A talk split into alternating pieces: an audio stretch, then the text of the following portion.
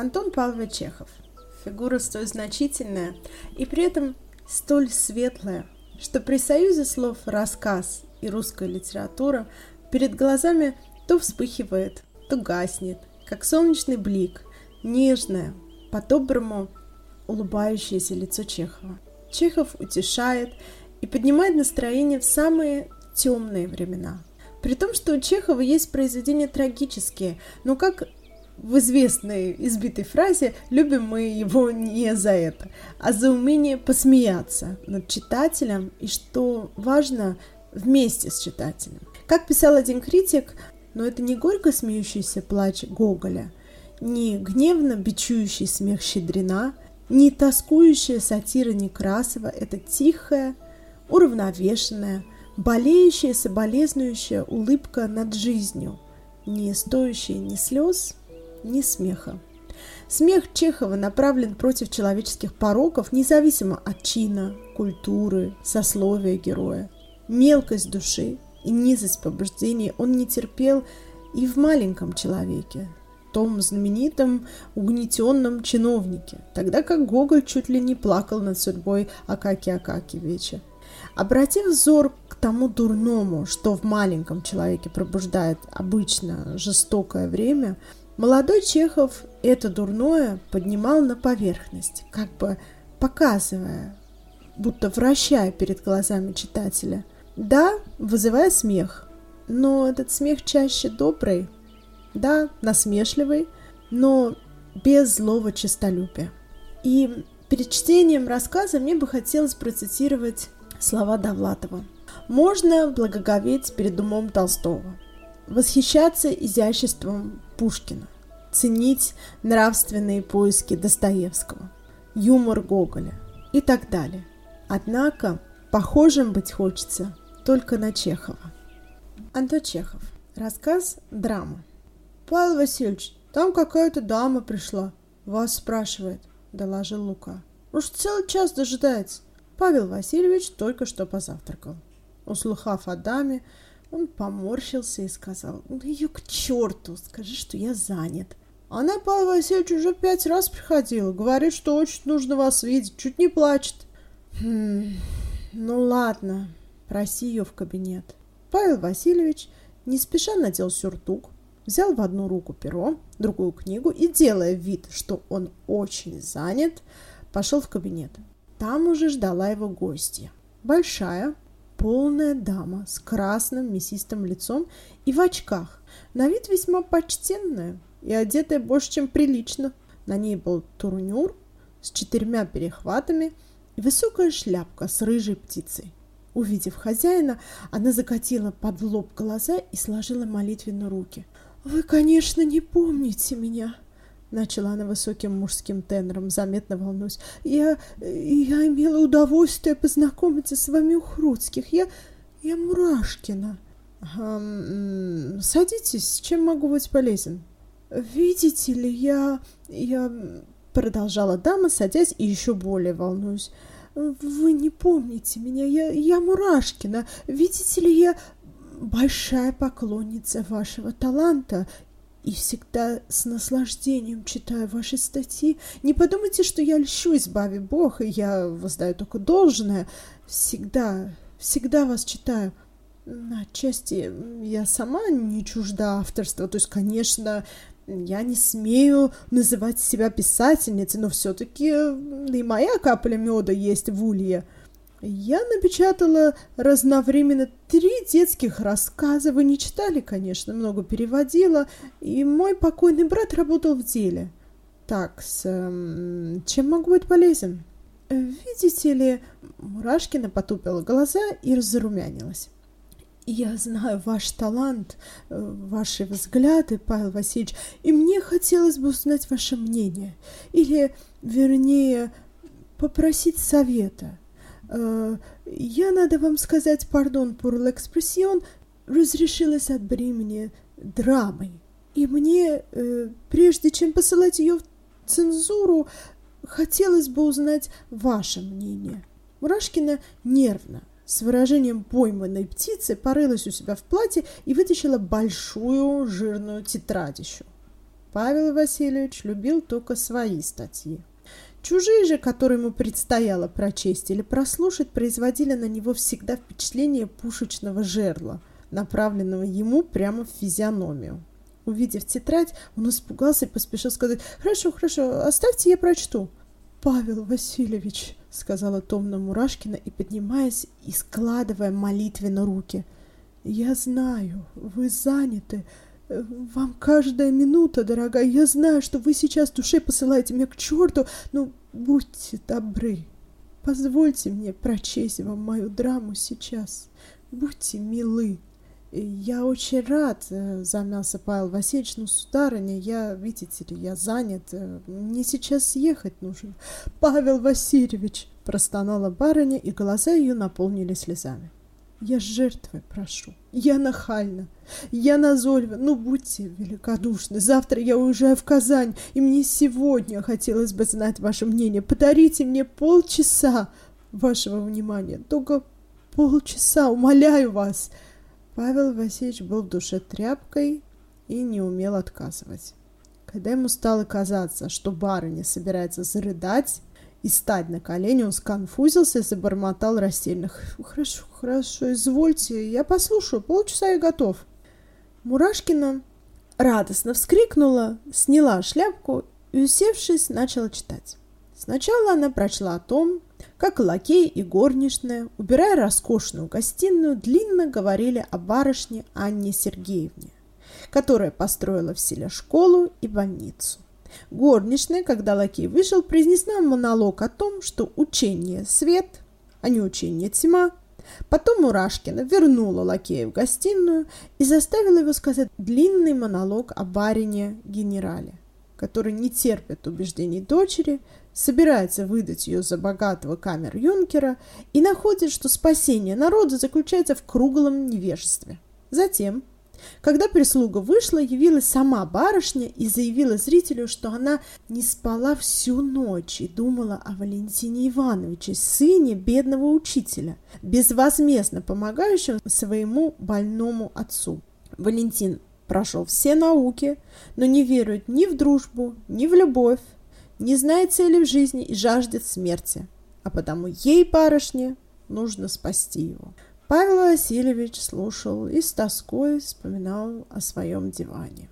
Он злобно оглядывал Мурашкину и чувствовал, как по его барабанным перепонкам стучал ее мужской тенор. Ничего не понимал и думал, черт тебя принес. Чем мне нужно слушать твою чепуху? Ну чем я виноват, что ты драму написала? Господи, какая тетрадь толстая, вот наказание. Павел Васильевич заглянул на простенок, где висел портрет его жены, и вспомнил, что жена приказала ему купить и привезти на дачу пять аршин тесьмы, фунт сыру и зубного порошку. «Как бы мне не потерять образчик тесьмы», — думал он. «Куда я его сунул? Кажется, в синем пиджаке. Ну, подлые мухи успели-таки засыпать многоточиями Женин портрет.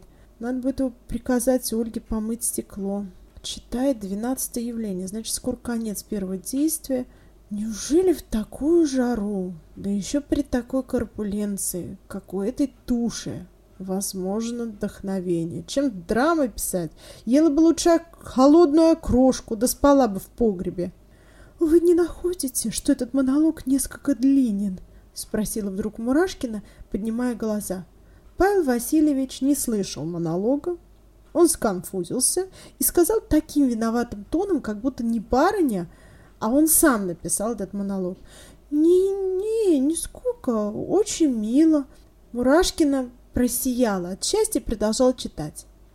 «Анна, вас заел анализ. Вы слишком рано перестали жить сердцем и доверились уму, Валентин. Что такое сердце? Это понятие анатомическое – как условный термин того, что называется чувствами. Я не признаю его. Анна, смутившись.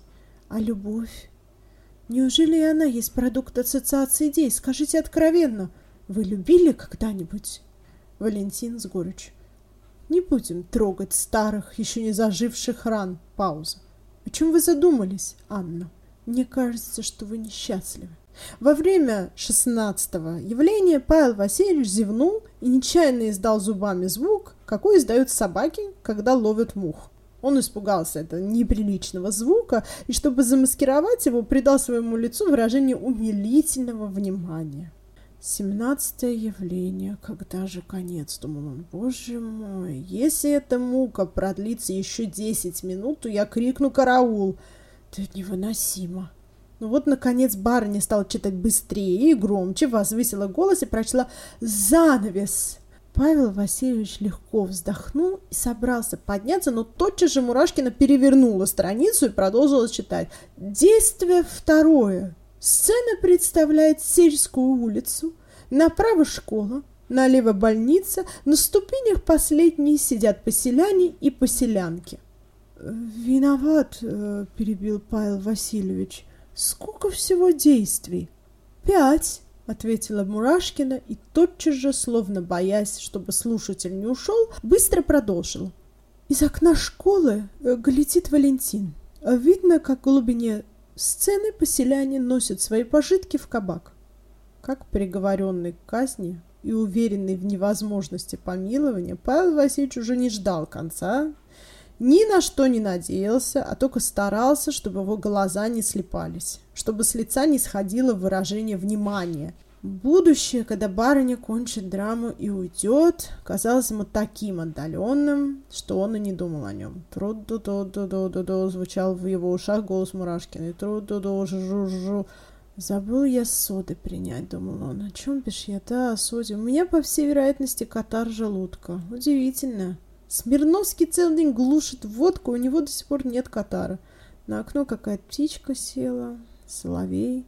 Павел Васильевич сделал усилие, что за, чтобы разомкнуть напряженные слепающиеся веки, зевнул, не раскрывая рта, и поглядел на Мурашкину. Та затуманилась, закачалась его глаза, стала трехголовой и уперлась головой в потолок.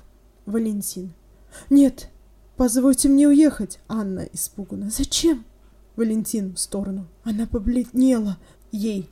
«Не заставляйте меня объяснять причин. Скорее я умру. Но вы не узнаете этих причин, Анна!» После паузы. «Вы не можете уехать!» Мурашкина стала пухнуть, распухла в громадину и слилась серым воздухом кабинета. Виден был только один ее двигающийся рот. Потом она вдруг стала маленькой, как бутылка – закачалась и вместе со столом ушла в глубину комнаты. Валентин, держа Анну в объятиях, «Ты воскресила меня!» Указала цель жизни, ты обновила меня, как весенний дождь обновляет пробужденную землю. Но поздно, поздно, грудь мою точит неизлечимый недуг. Павел Васильевич вздрогнул и уставился посоловелыми, мутными глазами на Мурашкину. Минуту глядел он неподвижно, как будто ничего не понимая. Явление одиннадцатое. Те же барон, становой с понятыми. Валентин. «Берите меня!» Анна. «Я его! Берите и меня! Да, берите и меня! Я люблю его! Люблю больше жизни!» Барон. «Анна Сергеевна, вы забываете, что губите этим своего отца?» Мурашкина опять стала пухнуть, Дико осматриваясь, Павел Васильевич приподнялся, скрикнул грудным неестественным голосом, схватил со стола тяжелое пресс-папье и, не помня себя, со всего размаха ударил им по голове Мурашкиной. «Вяжите меня! Я убил ее!» — сказал он через минуту вбежавшей прислуге. Присяжные оправдали его. Боюсь портить впечатление, распыляясь собственными словесами, относительно этого пройдиного рассказа, а то выйдет неловкое объяснение хорошего анекдота, в котором, как вы, наверное, успели заметить, Чехов бойко прошелся по всем литературным штампам и клише, ставшим популярными с легкой руки Островского и Тургенева. Он иронизирует над модными психологическими тенденциями и над тем, что как раз лежит на поверхности. Чехов с легкостью подтрунивает над самим собой. Все эти бледные учителя и влюбленные барышни – частые гости на страницах его рассказов и пьес.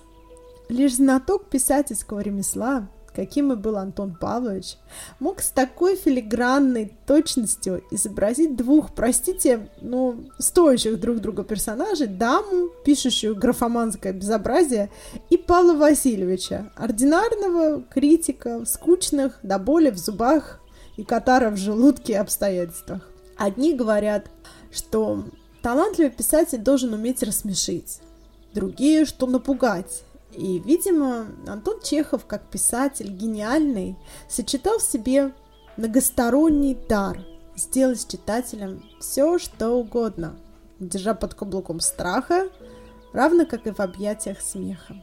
В качестве финального штриха я хочу прочесть слова Чуковского о Чехове. Не верится, что все эти толпы людей, кишащие чеховских книгах, созданы одним человеком, что только два глаза, а не тысяча глаз с такой нечеловеческой зоркостью подсмотрели, запомнили и запечатлели навек все это множество жестов, походок, улыбок, физиономий, одежд, и что не одна тысяча сердец, а всего лишь одно местило в себе боли и радости этой громады людей. В дополнительных материалах к эпизоду в нашем телеграм-канале я оставлю ссылки на некоторые чудесные рассказы Чехова и воспоминания современников о нем. Тяжелые дни тягостных раздумий над страшными, уродливыми идеями бездарных вождей. Мы посмеемся вместе с человеком, которому о смехе было известно почти все.